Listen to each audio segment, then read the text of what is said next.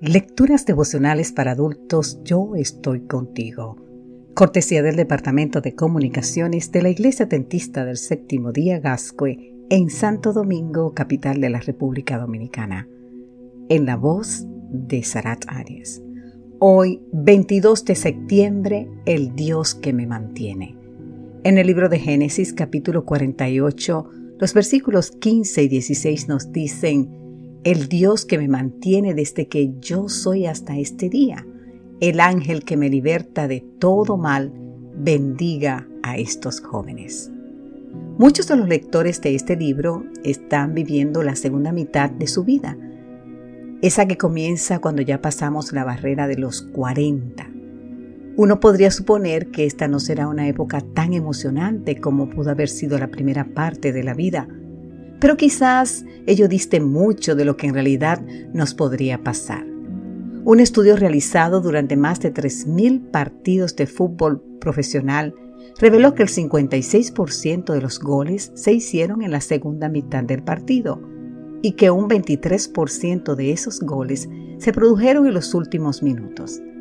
Asimismo, más de un 40% de los tratos hechos entre clubes y jugadores se cerraron 30 segundos antes de que finalizara el plazo que se había asignado para la negociación. Todos los que somos seguidores de un deporte sabemos que los minutos finales pueden acabar mejor de lo esperado. Hace unos años se publicó un estudio que demostraba que las últimas palabras de los pacientes terminales y de los condenados a muerte suelen contener un mensaje más positivo que el de aquellos que solo imaginan lo que dirán cuando les toque enfrentar ese momento.